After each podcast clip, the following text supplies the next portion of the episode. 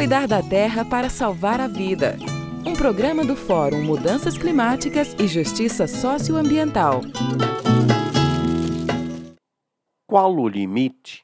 As catastróficas mudanças climáticas estão aumentando a temperatura em todo o planeta. Nos últimos dias foram batidos recordes de alta temperatura em diversas partes do mundo, desde a Sibéria, na Rússia, até a Califórnia, nos Estados Unidos, e uma multiplicação de incêndios florestais secas e furacões se espalham pelo mundo.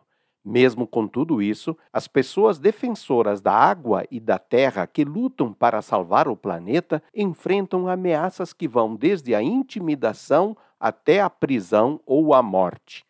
Foi assim que Amy Goodman, do portal de notícias Democracy Now!, iniciou sua reflexão do dia 10 para anunciar em seguida que finalmente foi condenado o mandante do assassinato da hondurenha Beta Cáceres em 2 de março de 2016.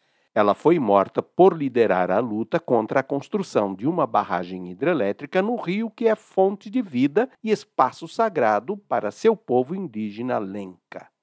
A decisão da Suprema Corte de Honduras foi unânime depois de se arrastar por cinco anos, mas ela significa que os sistemas de justiça de Honduras e de todo o planeta passarão a defender as pessoas que lutam em favor dos direitos da Mãe Terra, dos povos e das pessoas, evitando que sejam perseguidas e assassinadas? O nosso querido Brasil indica que ainda não. Seu sistema de justiça, e na verdade todos os poderes que deveriam ser públicos, continuam comprometidos com a prática de violência que grileiros e empresários usam para alcançar seus objetivos de enriquecimento sem fim. Basta olhar para a nossa querida Amazônia. Governos, juízes e muitos legisladores apoiam os que invadem e praticam todo tipo de violências para se apropriar de terras públicas, territórios de povos indígenas e comunidades tradicionais. E, junto com perseguições e mortes de quem defende os direitos da natureza, dos povos e pessoas, o que vemos? O aumento terrível de incêndios criminosos de mais e mais florestas, e por isso, aumento trágico de secas prolongadas em outras regiões do país, agravando as mudanças climáticas. Será que algum dia o direito à vida da Mãe Terra dos povos, comunidades e pessoas será assumido como limite que ninguém pode ultrapassar?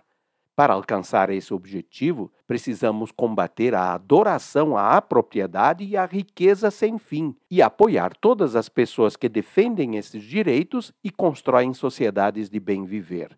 Ivo Poleto, do Fórum Mudanças Climáticas e Justiça Socioambiental.